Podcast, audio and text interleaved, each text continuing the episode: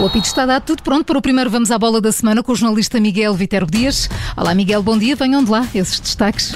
Bom dia, o Porto perde os primeiros pontos no campeonato frente ao Marítimo. No Benfica há uma nova contratação, Radonich vai juntar-se ao plantel de Jorge Jesus e em Itália José Mourinho entrou a ganhar. Vamos ainda até França, onde o jogo entre o Marseille e o Nice terminou com confrontos entre adeptos e jogadores. E começamos este Vamos à Bola pelo empate do Futebol Clube do Porto frente ao Marítimo. O Porto perde os primeiros pontos no campeonato. A equipa de Sérgio Conceição empatou uma bola frente ao Marítimo no difícil estádio dos Barreiros, que se tornou ainda mais complicado devido ao estado do relevado.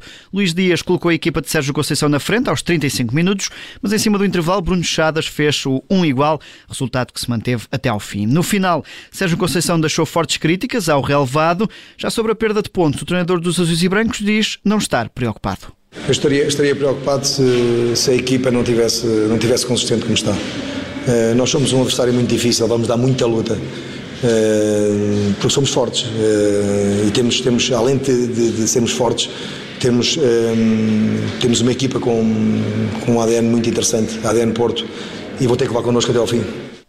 Declarações do técnico do Futebol Clube do Porto, já do outro lado, o Júlio Velasquez, do Marítimo, considera o um empate um resultado justo. Conseguimos hacer el empate habiendo sido inferiores. En la primera parte fuimos, fuimos inferiores porque no, sobre todo eso, no tuvimos esa continuidad con bola que nos hubiera permitido progredir un bocado máis, eh, vivir máis en campo adversario e poder defender un bocado máis alto.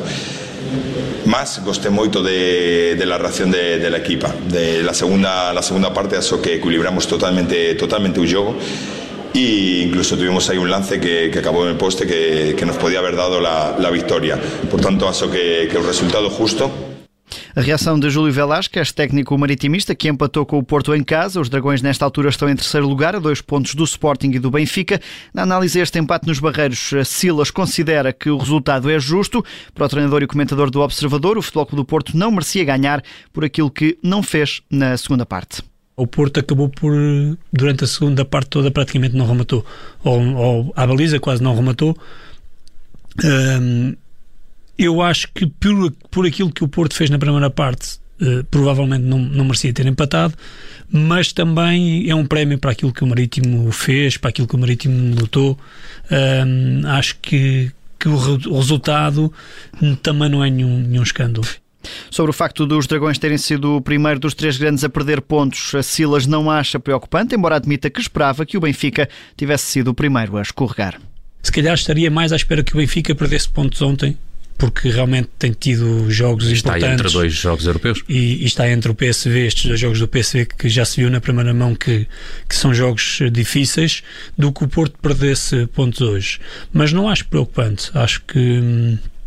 Tanto o Benfica como o Sporting como o Porto vão perder pontos porque realmente nessas fases, nessas alturas de, de competições europeias, aí sim eh, começa a ser mais complicado.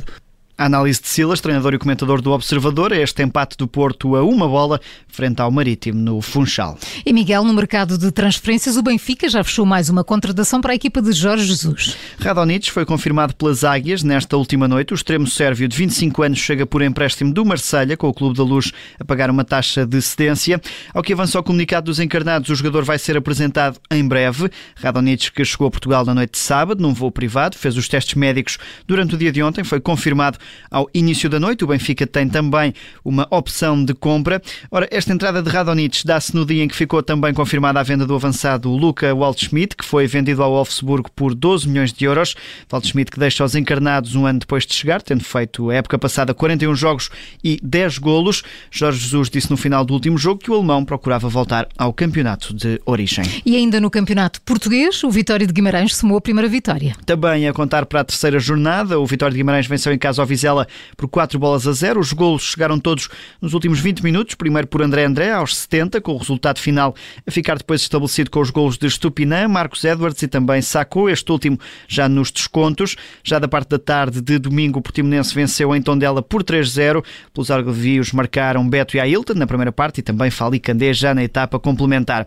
A jornada 3 da Primeira Liga fecha hoje, às 7 da tarde, o Passo de Ferreira recebe o Estoril, às 9 h quarto da noite, há um Boa Vista Santa Clara no estádio estádio do Bessa. E no futebol de praia, Portugal perdeu na segunda jornada da fase de grupos do Campeonato do Mundo. A seleção das Quinas cedeu frente ao Senegal por 5-3 na segunda jornada da fase de grupos. Pela equipa nacional marcaram ainda Von, Rodrigo Pinhal e também André Lourenço.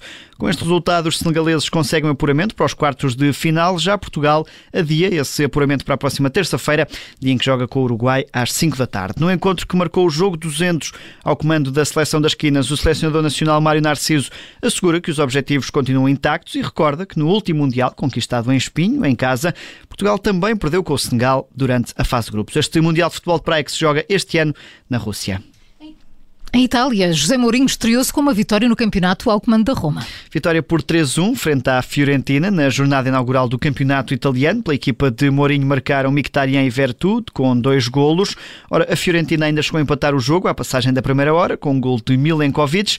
Esta estreia de Mourinho fica também marcada por duas expulsões, primeiro para a Fiorentina, depois eh, na etapa complementar para a Roma, com as duas equipas a acabarem assim com 10 jogadores e com Mourinho a dizer que a Roma só jogou bem em igualdade de circunstâncias. Tre punti veramente difficili contro una squadra di tanta, di tanta qualità e che ha messo tanta difficoltà per noi. Abbiamo giocato ok 11 contro 11, male 11 contro 10 e bene 10 contro 10. José Mourinho aqui a explicar em bom italiano que a Roma só jogou bem quando estava a jogar 11 contra 11 ou 10 contra 10, não conseguiu fazer valer essa superioridade. A Roma que venceu por 3-1. Também a Itália estreou-se Cristiano Ronaldo e a Juventus. O capitão da seleção começou no banco neste empate da Juventus a duas bolas frente ao Udinese. O diretor do clube, Pavel Nedved, assegura que o português começou no banco por questões físicas e não porque está de saída. Ronaldo entrou aos 59 minutos para o lugar de Morato. Já o resultado estava em 2 igual, depois da Juventus ter estado a ganhar por 2-0. Ora, o português ainda marcou aquele que podia ter sido o gol da vitória, já nos descontos, mas foi anulado no vídeo árbitro, fora de jogo milimétrico, onde contou a posição do ombro de Ronaldo, entrada assim com o pé esquerdo da Juventus neste campeonato italiano, com um empate. Já em Inglaterra, Nuno Espírito Santo venceu o duelo com o Bruno Lage. O Tottenham de Nuno Espírito Santo venceu o Wolverhampton de Bruno Lage por 1-0, jogo a contar para a Premier League. A vitória ficou selada cedo, logo ao minuto 9, grande penalidade marcada por Dele Alli. A falta sobre o extremo foi cometida pelo guardião português José Sá, mas o Wolves até dominou a restante partida com mais oportunidades de golo. A equipa de Bruno Lage ainda não somou qualquer ponto em duas jornadas e neste derby português alinhou à partida com José Sá, Nelson Semedo, Rubén Neves, João Moutinho e também Trincão. Fábio Silva entrou na segunda parte, já pelo Tottenham Nuno Espírito Santo estreou o avançado Harry Kane, que tem sido apontado como uma saída provável do clube. Para já o técnico nacional soma duas vitórias em dois jogos, no Tottenham está no topo da tabela, a par do Manchester City e também do Brighton.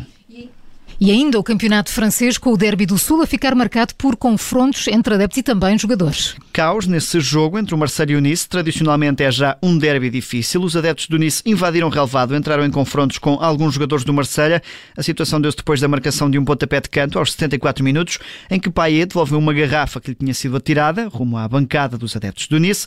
Ora, estes adeptos ligados a grupos mais radicais saltaram os painéis de publicidade, entraram no relevado com muitas dificuldades das forças de segurança para conterem esse esses fãs. Vários jogadores do Marselha publicaram depois fotografias onde se vêem ferimentos ligeiros na sequência desses confrontos. Ora, com isto o jogo foi interrompido, com o resultado a favor do Nice que vencia por 1-0 e na retoma da partida os jogadores do Marselha recusaram-se a voltar a subir ao relvado. E Miguel Vitero Dias, que outras notícias marcam a atualidade esportiva? No desporto automóvel, a equipa de António Félix da Costa passou ao lado da vitória nas 24 horas de Le Mans, na classe LMP2, a segunda mais importante. A equipa de Félix da Costa liderou durante as primeiras horas, mas um problema mecânico deitou por terra as hipóteses de ganhar. A equipa do português terminou em oitavo lugar. Em 18 terminou Felipe Albuquerque, que também teve um problema mecânico a 10 horas do fim da corrida. Já Álvaro Parente foi obrigado a desistir na classe GTE Pro. A Toyota fez a dobradinha nestas 24 horas de Le Mans.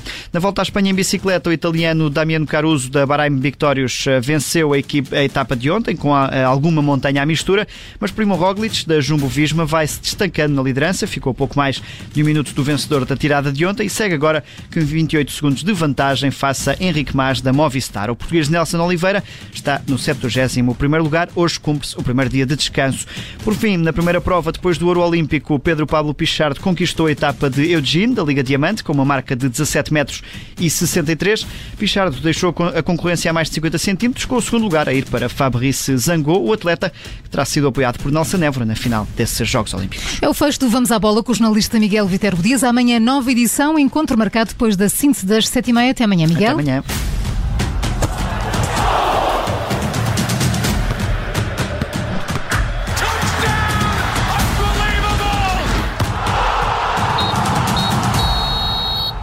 Rádio Observador.